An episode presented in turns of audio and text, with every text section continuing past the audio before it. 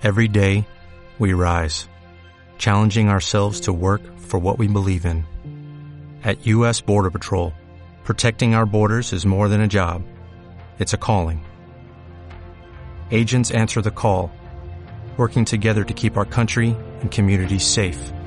If you're ready for a new mission, join U.S. Border Patrol and go beyond. Learn more at cbp.gov/careers. 3, 2, 1. Muy buenas a todos, soy Pedro Ibar, esto es Emprendimiento Estoico y hoy una vez más estoy con Marcos Gutiérrez, Marcos Conquer en redes sociales y traemos un tema que habéis escrito a Marcos que es realmente peleagudo ya que evidentemente cuando una persona empieza a tener éxito, cuando una persona empieza a ganar dinero, evidentemente trae atención y muchas veces no siempre es la mejor atención posible. Y una de las preguntas que le han traído a Marcos es ¿por qué la gente te quiere? ¿Cómo sabes que la gente no te quiere por el dinero? Marcos, hoy tenemos una pregunta que creo que va a resonar en los oídos de nuestros oyentes. Muy buenas, Pedro. Un verdadero placer estar aquí hoy. Muchas gracias a Jesús, que fue en concreto la persona que me hizo esta pregunta, y me dijo, tío, tú hablas mucho sobre emprendimiento, economía, finanzas, pero ¿podrías un poco humanizar a veces el podcast un poco más y decirme, hostias, Marco, la gente que está cerca, ¿cómo sabes que no es por audiofito? ¿Cómo sabes que no es por tu éxito financiero o que piensan ellos de tu éxito financiero? Y dije, hostia, es muy buena pregunta. He reflexionado mucho sobre ello y también creo que tú también lo has hecho, entonces creo que podemos compartir nuestra experiencia con los oyentes.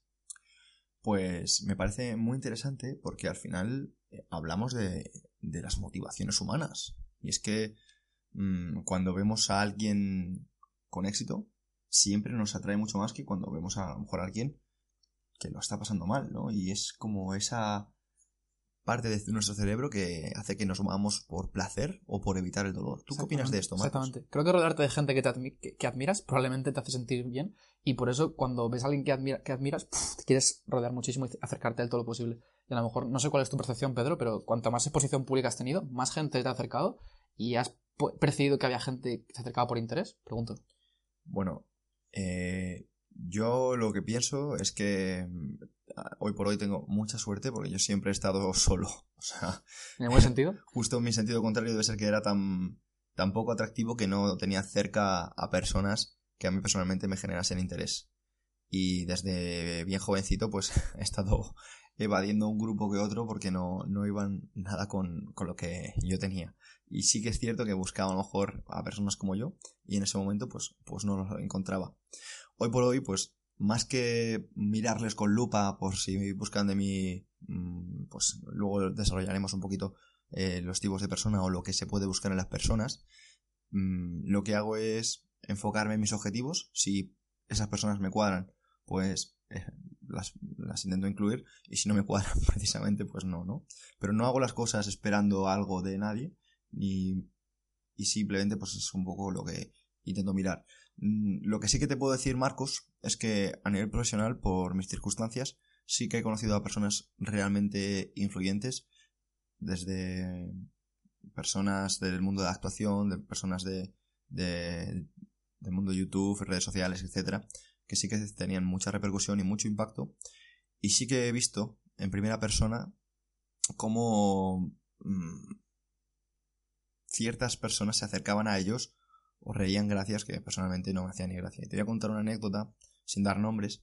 Y es que una vez iba, iba en, en un ave y, y una joven actriz acompañaba pues a, a lo mejor a actrices más veteranas que curiosamente en, en ese momento había salido por televisión pues un, un capítulo en donde a lo mejor esa persona hacía una broma que a mí personalmente no me hacía mucha gracia. A lo mejor es que tengo un humor un poco raro, pero veía como esta joven actriz eh, se reía, pues llamando la atención de una manera un poco descarada, y, y, en ese momento pues sentí como un poco de pena o de compasión, porque vi cómo eh, tal vez ese mundo necesitaba como esa aprobación, esa búsqueda de, de palmaditas en la espalda para caerse bien. Y he visto en personas que a lo mejor que tengo mucho aprecio, cómo eso les llega a afectar porque no sienten ese, ese, no saben a veces diferenciar a las personas que sí que se te acercan por, por ti mismo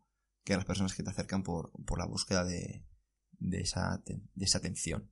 Dios, me parece brutal. Y aquí lo que te diría es que tienes que intentar rodearte de gente que, que de verdad no te, no te baile el agua, que no te aplauda todo lo que dices. O sea, si alguien critica cosas que haces, pensamientos, ideas, mantente cerca de este tipo de personas porque te van a hacer crecer y son reales contigo. En cambio, una persona que, como decías tú, pues se ríe de chistes que no tienen gracia o, de bromas que no tienen, no tienen, no tienen sentido, pues hostia, ese tipo de gente no, no huyas radicalmente, pero al menos ten clarísimo que probablemente no sean buenas influencias para ti a largo plazo. O sea, lo que no quieres es, por ejemplo, siempre llevo en mi campo, no te rodees de gente del mundo dentro de tu, empresa que te digan que haces todo perfecto siempre, porque cuando, cuando tomas decisiones erróneas, a lo mejor también te dicen, sí, sí, sigue por el precipicio, y te, te caes. De hecho, justo ahora que mencionas eso, eh, Diógenes, Diógenes de Sinope, me recuerdo, comparaba a los, a los aduladores con los cuervos y decían que, mm, pues básicamente que... Te sacan los ojos. Te sacan, como que te sacan los ojos, te, dicen cosas y, y, que intentes evitarlos, ¿no? Porque al final te, no creces, ¿no? Cuando estás rodeado de, de aduladores no ves la, la, necesidad de mejorar. En cambio, cuando sí que estás rodeado de críticos, necesitas mejorar para salir un poco de ahí, ¿no? Y eso no implica que no sepas que no seas capaz de elogiar cuando alguien hace algo bien. Pero creo que tienes que dar una de cal y una de arena, hacer un poco el sándwich que se dice, ¿no? O sea, reconocer las cosas buenas antes de dar un consejo sobre cómo mejorar, pero nunca quitar lo malo. Porque si quitas lo malo, la gente no va a ser capaz de mejorar. Y tu objetivo, si quieres estar cerca de otras personas, es aportarles y hacerles crecer. Y si te callas esas cosas para caerle bien, pues mira. Y si además, si tú eres sincero con alguien y se enfada contigo, probablemente no sea tan buen amigo o no sea tan buen profesional. Totalmente. Justo esto lo lanzamos con el anterior podcast, que desde aquí te invitamos a que lo escuches en el que hablábamos de las ideas de Nicosa, de en las que hablamos de la hormesis y de cómo necesitas constantemente eh, recibir pequeños eh, golpes para que tu empresa, en este caso que hablamos sobre el emprendimiento, eh, fuera mejor. Y cómo eso también se puede aplicar incluso a, a las personas. Y cómo, evidentemente, esas críticas si son constructivas, te van a llevar a un sitio mejor que a lo mejor esos esas adulaciones. De hecho, mira, un poco mi caso personal, creo que uno de los factores claves del éxito de OFIT es, por supuesto, el equipo que tenemos, es sin, duda el mayor activo de la empresa. Y el hecho de que yo sea tan amigo de gran parte de los profesores y tenga tantísima confianza hace que me digan, tío, la aplicación es una mierda en esto, o tienes que mejorar esto radicalmente. La comunicación con el equipo te puede fallar en esto. Eh, hay gente que está ganando poco dinero por hacer esto. ¿Cómo podríamos modificar esto? El que la gente venga a ti y te diga eso, vale oro. Y si tienes un equipo, gestionas un equipo humano, a nivel deportivo, a nivel empresarial, es súper importante que la gente no tenga miedo a decirte la verdad. Porque tú vas a estar, si gestionas un negocio o un equipo, vas a ver ciertas cosas, pero otras no. Entonces, los que están en el día a día, pegándose en, la calle, en el mundo real, van a ver cosas que tú no. Entonces, tienes que ser capaz de, generar incentivos a que esas cosas te lleguen.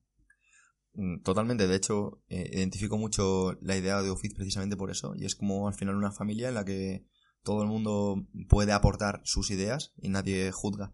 Pero el problema está fuera, ¿no? En, digamos, el mundo real, donde las críticas están mal vistas, ¿no? O sea, todos hemos crecido pensando de, no, no digas esto a esta persona, no, esto está malo, no, le vas a ofender. Y bueno, que vale que muchas veces el bullying pues, puede ser un problema, pero eh, considero que yo he recibido bullying en cierto momento. Yo creo que hasta tú has recibido bullying. Yo también, cuando estaba gordito con 13 años. Y te diría que eso mm, mm, fue un factor motivante, el no querer sufrir o no pasar dolor, a mejorar. Exactamente. Y aquí estás, ¿no? En cambio, yo creo que si no te sometes a ese estrés, si no recibes ese bullying, es, donde, es cuando vas a recibir ese problema. Claro, hay un poco relacionado con el episodio anterior, como hacías tú. O sea, hay, hay personas que no son antifrágiles. Hay gente que tú la criticas y a lo mejor no tiene la madurez intelectual o la fortaleza como para utilizar eso, canalizarlo de forma positiva. Y a lo mejor se irá más abajo aún. Entonces, claro, no todo el mundo es antifrágil per se y hay que tener cierta mentalidad para poder serlo.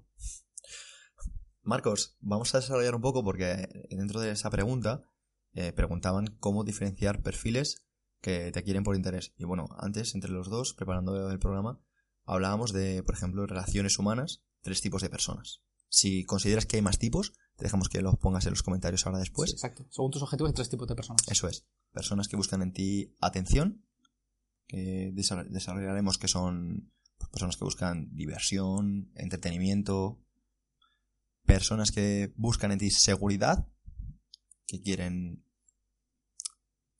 la estabilidad que puedes darles, ¿no? La comodidad. Exactamente. no solo material o financiera, sino también a nivel emocional. Es decir, joder, siempre tengo un problema, se lo cuento a esta persona, o, por ejemplo, una, chica, a lo mejor sea muy claro, ¿no? Si ella depende de ti emocionalmente y tú eres una persona muy estable, muy calmada, que siempre le da seguridad, pues eso va a traerle seguramente de ti. Eso es. Y por último, hemos, bueno, y por último, y por las dos últimas son crecimiento, o sea, la repercusión que puedas dar en ciertas personas, el progreso, a nivel personal. Y luego la red de contactos, ¿no? Al final hay personas, por ejemplo, ahora mismo que se pueden acercar a ti, Marcos, porque eh, tú gestionas a personas muy influyentes a través de, tus empresas y dirán, oye, pues me voy a acercar a Marcos porque Marcos eh, está en contacto directo con esta persona que yo quiero estar, etcétera, ¿no? O sea, con el gran Pedro Ibar. Exacto, por ejemplo, ¿no? Y... Mm, sí, yo aquí diría que probablemente la mayor parte de tus relaciones sean motivadas por estas tres, estos tres factores y simplemente varía el, grado de, de, intensidad. O sea, todo el mundo al final en cierta medida, y por ejemplo, pues nuestra relación, Pedro, sabes que te quiero mucho. Eh, probablemente también eh, yo, me interesa tu atención, me interesa tener cierta seguridad cuando estoy contigo y me interesa crecer junto contigo. Simplemente que a lo mejor el factor de atención y seguridad es muy, muy bajo en mi caso y el factor crecimiento de, joder, vamos a generar sinergia, vamos a buscar oportunidades, vamos a crear cosas juntos, es súper potente. Sí, y, por ejemplo, el caso de Marcos es, yo creo que es pero con la misma atención o, la misma seguridad o el mismo crecimiento que, que Marcos espera de mí, yo se lo doy y luego desarrollaremos un poquito de por dónde puede venir eso, ya que puede venir por la admiración y pondremos casos, y puede venir por el miedo, que también pondremos casos. Y un caso, eh, dentro de, ese tipo de relaciones, em, es la inercia. Y es que estoy seguro que también no lo hemos tenido en cuenta, pero por puros automatismos, hábitos, ya sea por el colegio, institutos, eh, clases de inglés, fútbol, eh, te juntas con personas o personas se te acercan no por ningún motivo en concreto, sino por más un proceso automático, ¿no? Por ese piloto automático que hemos mencionado en, otros programas. Mm, aquí yo, por ejemplo, voy a, poner, un ejemplo a nivel personal. Tus amigos del instituto. Si eres una persona que a lo mejor con 16 años, 17 años, se ha hecho un grupo de amigos de tu barrio y tú, pues obviamente, progresas cambiando circunstancias, por ejemplo, te interesas por el deporte, por el emprendimiento, por las finanzas, por el marketing, por lo que sea, y ese grupo de amigos se queda aislado, es gente que crece mucho menos, que no se interesa, no tiene esas aspiraciones profesionales, menos ambiciosa, que no comparte tus hobbies, llega a un punto en el que, como no compartes tu misión con ellos, a medio y largo plazo probablemente vuestra relación se disuelva como un azucarillo. Y aunque esto suena muy duro y dices, joder, entonces, ¿qué es lo que me estás diciendo? Que mis amigos del instituto van a dejar de serlo. Y es como, bueno, no tiene por qué, pero probablemente le veas una vez al año cada seis meses en lugar de todos los fines de semana. Uf, Marcos, ya que has tocado un poquito el dedo en la llaga, voy a contarte hace muy poco con, con Lucía, que mi, mi pareja, me dijo, Pedro, tienes mucho apego a gente en redes sociales que sigues por, por, por este proceso automático. Y no les, les sigues porque son compañeros de instituto, o les sigues porque son compañeros de universidad, o les sigues porque porque son antiguos clientes, pero realmente no tienes ningún tipo de vínculo hoy por hoy con ellos y los tienes ahí por, por tener. Y dije, pues no me lo había planteado. Y a lo mejor ese apego, pues lo, lo tenía. Y, curiosamente, Marcos, ahora que saco este tema, em, es una idea que saqué también de un, de un podcast de Sergio Fernández. Ese apego que tenemos a veces a, ese tipo de cosas, también la tenemos a nuestra ropa. Y hoy, justo con Lucía, he vaciado mm, la mitad del armario, tío. Me lo logro. Y eso, y es, te digo que al final es liberador. Y aunque en un principio el tema con las personas mm, pueda parecer lo mismo, pueda parecer como muy duro, porque, oh, es tuyo, ¿no? Es que me recuerda, al final, la ropa de la que me he liberado, estamos hablando de recuerdos muy bonitos, camisetas que a lo mejor me ha regalado gente a la que quiero mucho, camisetas que he comprado en lejanos países, em, pantalones de momentos muy bonitos de mi vida, pero ahí están, ¿no? Y al final es una madurez que no que yo creo que si no llegas a desarrollar, pues no la desarrollas, no la alcanzas, ahí siguen los pantalones o las camisetas, y con, con las personas creo que también puede pasar algo así y, es, y a veces es complicado. Me parece un mensaje increíble y como dices tú, creo que a veces menos es más, ¿no? No siempre más es mejor. Y en este caso relacionaría con una idea que que me, ha transmitido básicamente mi amigo Alberto, obviamente ya conocía antes, pero me ha desarrollado mucho más, que es el tema del minimalismo. Yo leí hace poco un libro que se llama Minimalismo Digital, que habla sobre cómo hacer que tu relación con la tecnología sea mucho más saludable y sostenible a largo plazo y no, no te reste atención a otras cosas mucho más importantes probablemente, como la familia, amigos, etcétera. Pues en este caso te diría con las relaciones personales, aunque suene muy duro, hay que también ser minimalista. O sea, tener más amigos no te va a hacer más feliz y sobre todo me centraría en priorizar un grupo de, personas muy muy reducidas, pero que te aporten como nadie. Entonces, por ejemplo, incluso con chicas, eh, ¿de qué te sirve tener 20 chicas con las que estás que sí que si no? O, o, 5 novias, es que no tiene ningún sentido probablemente. Te, vas a restar otra área de tu vida y te vas a complicar la vida y es como, ¿por qué, ¿por qué vas a tener esta gente? ¿Por cuota te aburras? anda que no, yo creo que si te organizas bien no deberías aburrirte nunca. Me gusta ese concepto y yo lo resumo en una frase que es la siguiente y es, no busques mucho, busca bueno. Menudo pepino de frase y la suscribo al 200% siguiendo un poquito con esa temática, es que hay personas que buscan, ah, o se acercan por admiración y otras que lo hacen por miedo y ponen como barreras de entrada. Y pongo un ejemplo, y aquí me encantaría que aquí el oyente diera su opinión, además de, todo lo que hemos comentado anteriormente, porque son temas muy delicados, es el caso de Cristiano Ronaldo, el famoso futbolista eh, portugués, en el cual, em, por mm, supongo que un motivo más cercano al miedo, compró un, o sea, compró un de alquiler para tener su propio hijo sin tener que preocuparse si su madre eh, iba a estar por, con ellos por, por, por, su dinero o por su crecimiento, por su repercusión o por la persona que es, ¿no?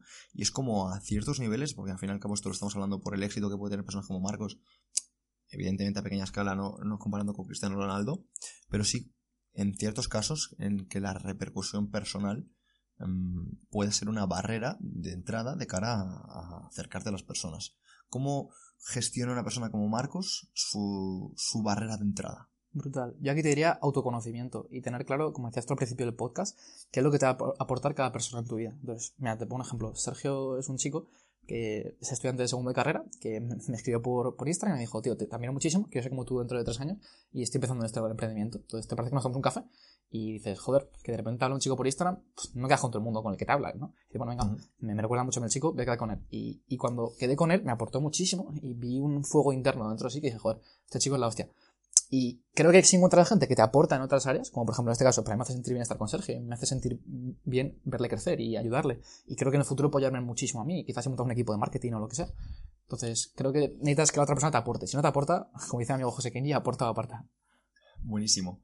Pues eh, desde aquí vamos a dejar cada uno una, una reflexión final y voy a dejar la mía, es la siguiente.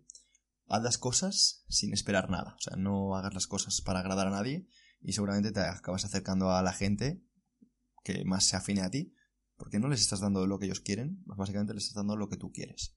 Brutal. Yo diría, sé la persona que quieres llegar a ser y de esa forma atraer a gente similar a ti, a tuyo ideal. Segundo punto, sé minimalista también con las relaciones personales, no solo con la tecnología y el dinero o la, la ropa. Y Tercer mensaje, entiende las motivaciones de la gente de la cual te rodeas y entiende, no seas ingenuo, no piensas que todo el mundo te quiere porque eres buena persona o porque pareces un, buen tío, sino que hay gente que te puede querer por otros motivos. Brutal.